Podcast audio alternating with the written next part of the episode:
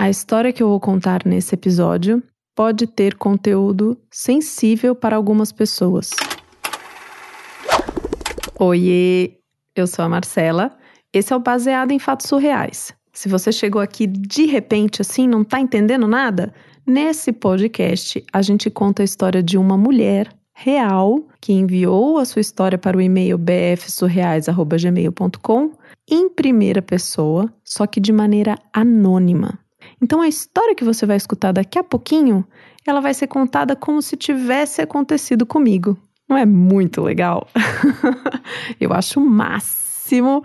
E as heroínas também, que é como a gente chama carinhosamente essas mulheres que enviam suas histórias para cá e permitem que a gente experimente outras vidas, sinta outras emoções. Ai, é muito maravilhoso. E quem gosta muito, muito, muito do Baseado em Fatos Reais apoia e tem acesso a conteúdos exclusivos. Inclusive porque nesse mês de agosto tá rolando o Agosto Surreal, que são 31 dias de episódio direto no radinho entregue só para os apoiadores. Então, se você quiser fazer parte, apoia.se barra bfsurreais. Agora, vamos pro caso surreal? Baseado em fatos surreais. Histórias de mulheres como nós, compartilhadas com empatia, intimidade e leveza. Onde o assunto é a vida e o detalhe surreal. Eu tinha 17 anos e eu estava no último ano do colegial. E eu tinha o privilégio de estudar numa das melhores escolas da cidade, assim. Era uma escola muito boa mesmo. Eu agradeci a minha mãe todos os dias por isso. Só que a gente teve uma questão e ela me falou que ou eu arrumava um emprego para ajudar nas contas da casa, ou ela ia ter que me tirar da escola, porque, enfim, não ia ter como pagar tudo. Só que no terceiro ano, a escola era período integral, ou seja, eu ia para a escola e tinha as aulas de manhã, e na parte da tarde tinha uma série de atividades e reforços.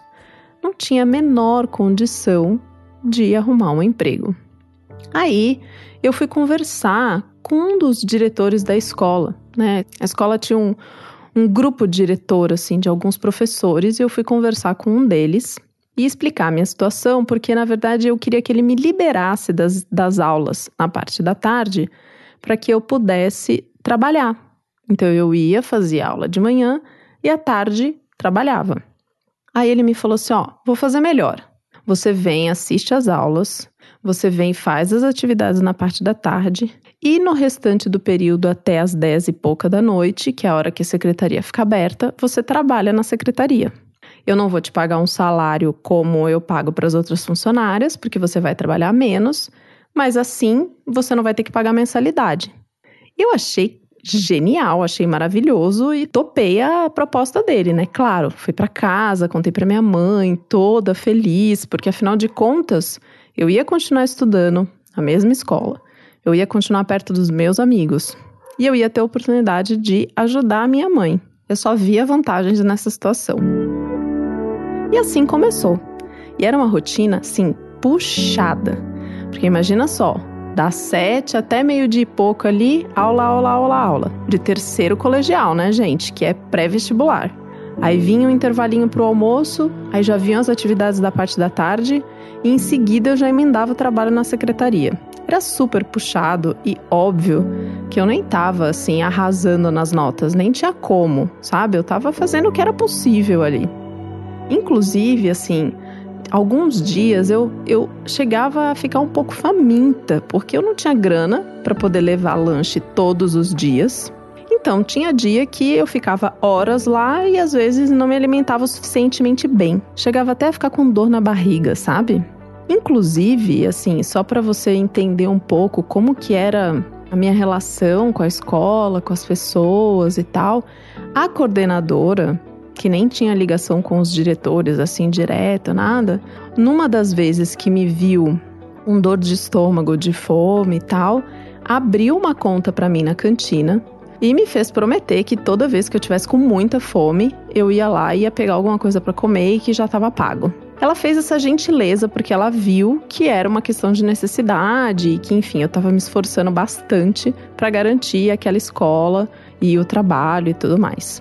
E assim seguiu. E acontece que eu fui criando é, um vínculo com as outras meninas que trabalhavam é, na administração ali, na secretaria da escola, né? E algumas vezes, entre uma atividade e outra, eu passava pela secretaria e a gente conversava né?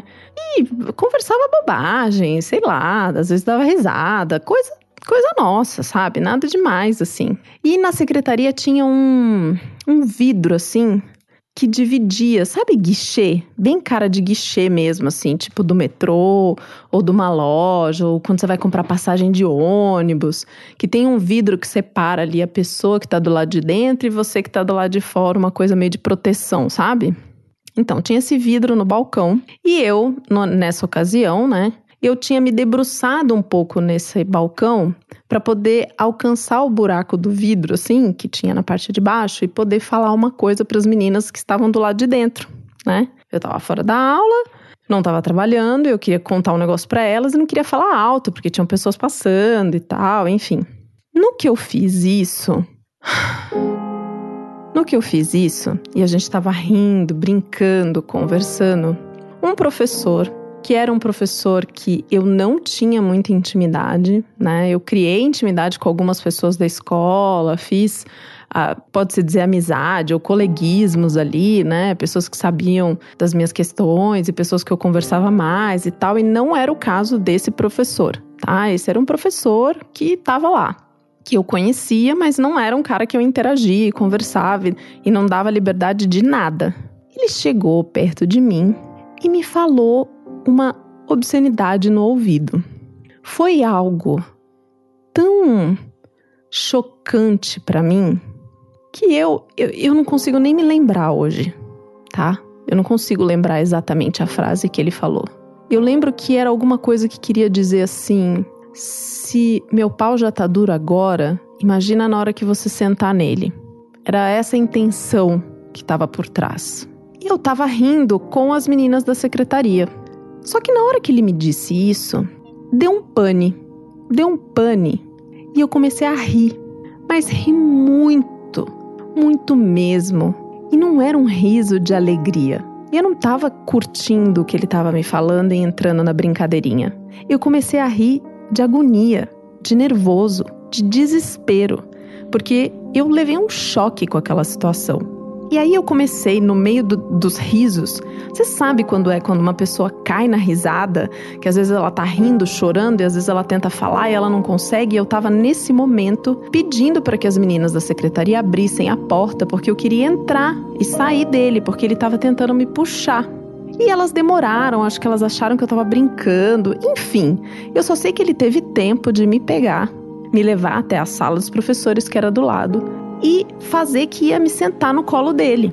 E eu me debatendo e rindo ao mesmo tempo. Rindo de nervoso e me debatendo e pedindo por ajuda. Eu consegui. E ele era grande, ele. Enfim, foi difícil, foi difícil eu me desvencilhar dos braços dele e sair de perto e consegui, nesse momento, porque elas acharam estranho quando viram ele me pegando no colo e me levando para a sala dos professores, aí elas abriram a porta da, da secretaria e eu consegui entrar na secretaria e contar o que tinha acontecido. Só que ainda eu estava chorando e rindo ao mesmo tempo, e aquele nervoso, aquela coisa horrorosa acontecendo. Eu consegui me desvencilhar. Aí consegui entrar na secretaria. Na hora que eu estava ali na secretaria chorando, e, e contando e rindo tudo ao mesmo tempo, porque era aquele riso de nervoso, eu percebi que eu tinha feito xixi nas calças. Eu me urinei todinha no momento em que esse professor me pegou no colo e foi tentar me colocar no colo dele, sentada no colo dele. Aí, uma colega foi até uma loja, comprou uma calça, me deu para vestir. Eu me sequei, me limpei, enfim, assumi aquela dívida que era uma coisa pesada para mim. Voltei para aula. Quando cheguei em casa, contei para minha mãe a situação. E a minha mãe falou: Isso não é certo, não pode ser assim. A gente vai marcar uma reunião e vai conversar lá na escola o que foi que esse professor fez. E aí nós marcamos essa reunião com a diretoria da escola, eram, eram cinco diretores, se não me engano. Tinha aquele que tinha conversado comigo e oferecido o trabalho, e tinha esse outro que tinha cometido esse abuso comigo. E no dia fomos eu, minha mãe e meu padrasto. E olha, foi a coisa mais horrível, horrível, horrível do mundo. Porque aqueles cinco diretores trataram a gente como se nós fôssemos crianças e assim, sem, como se a gente fosse idiota. Não é criança, porque nem criança a gente trata desse jeito. Era como se a gente fosse idiotas. E a gente saiu dali sem que esse professor fosse demitido e como se eu tivesse inventado uma história. Ou seja, eu era culpada por aquilo tudo. Eu segui estudando na escola. Era uma escola muito boa, mas eu passei a ouvir de alguns outros diretores e professores e pessoas indiretas sobre mentira, sobre confiança, sobre calúnia. Foi uma coisa horrível. Até que veio a gota d'água. Desapareceram 350 reais do caixa da secretaria. E não era a primeira vez que desaparecia dinheiro ali, não, tá?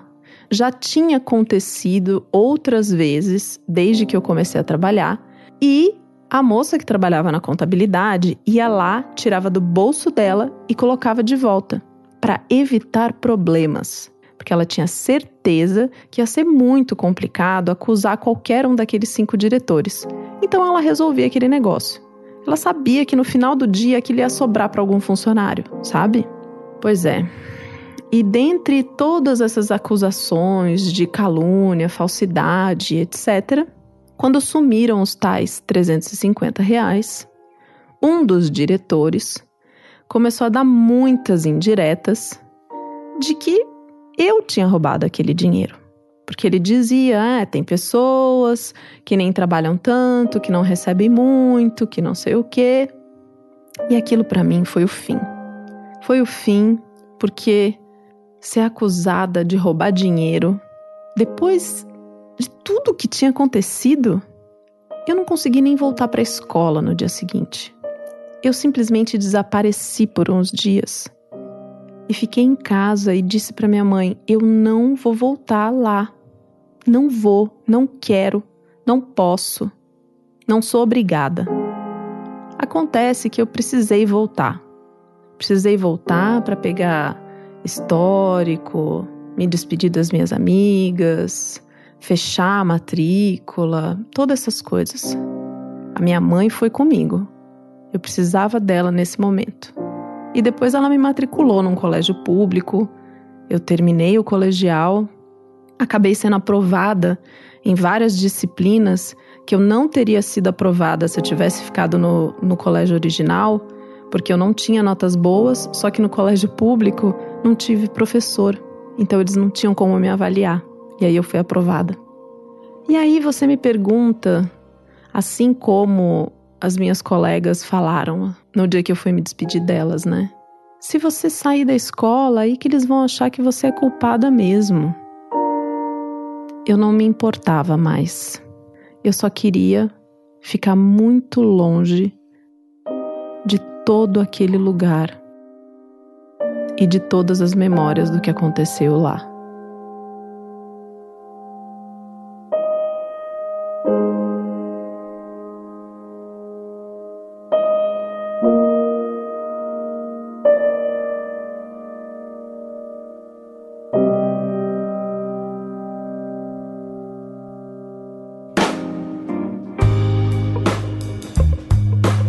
Difícil, né, gente? Muito difícil. Muito difícil mesmo. Que situação horrível que infelizmente acontece, continua acontecendo e ainda vai acontecer. Infelizmente, ainda vai acontecer. Muitas mulheres passam por situações de abuso. E heroína, muito, muito obrigada mesmo por você ter aberto esse espaço para vir compartilhar a sua história aqui. Que mais mulheres possam escutar essa história possam se sentir acolhidas por essa experiência, nas experiências delas. Que homens possam escutar essas histórias e refletirem sobre suas próprias trajetórias. e todas as outras pessoas também. Porque é para isso que a gente traz esses casos aqui para a gente honrar a história da heroína e para a gente refletir sobre as nossas próprias ações e julgamentos.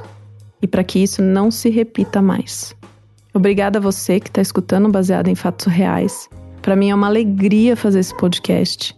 Eu sei que eu fiquei em dívida alguns dias com você que está aí no radinho aberto, mas é porque por aqui estava rolando uma tempestade de coisas acontecendo ao mesmo tempo.